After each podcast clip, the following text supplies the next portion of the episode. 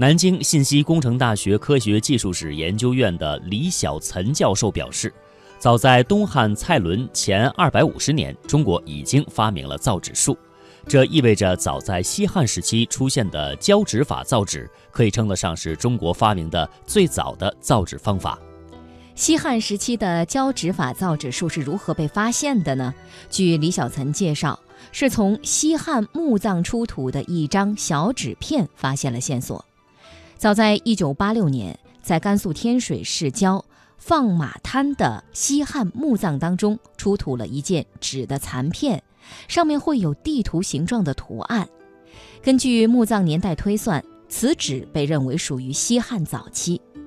二零一二年，为研究中国造纸术的起源和早期的造纸工艺，李小岑到甘肃文物考古所用实体显微镜对此纸进行观察和照相。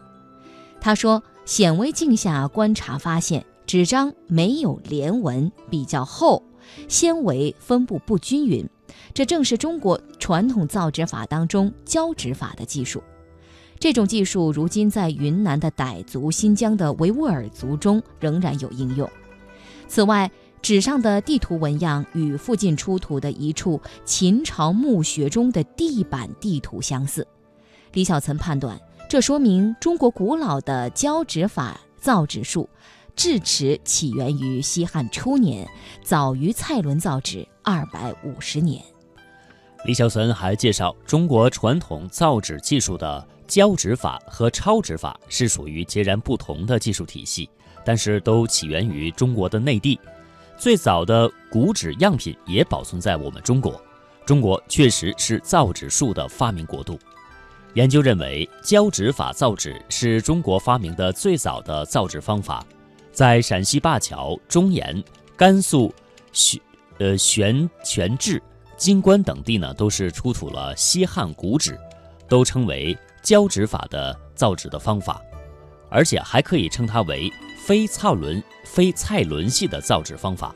目前最早的就是甘肃省放马滩出土的西汉古纸，抄纸法造纸呢，则是东汉以后发明的，这也是东汉系的造纸方法。两种方法地理分布也不同。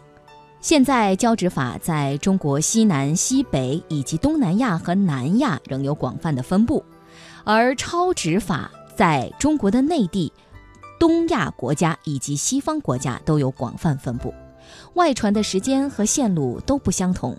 胶纸法产品在东汉时已传到了新疆地区，唐代该技艺传入西藏地区。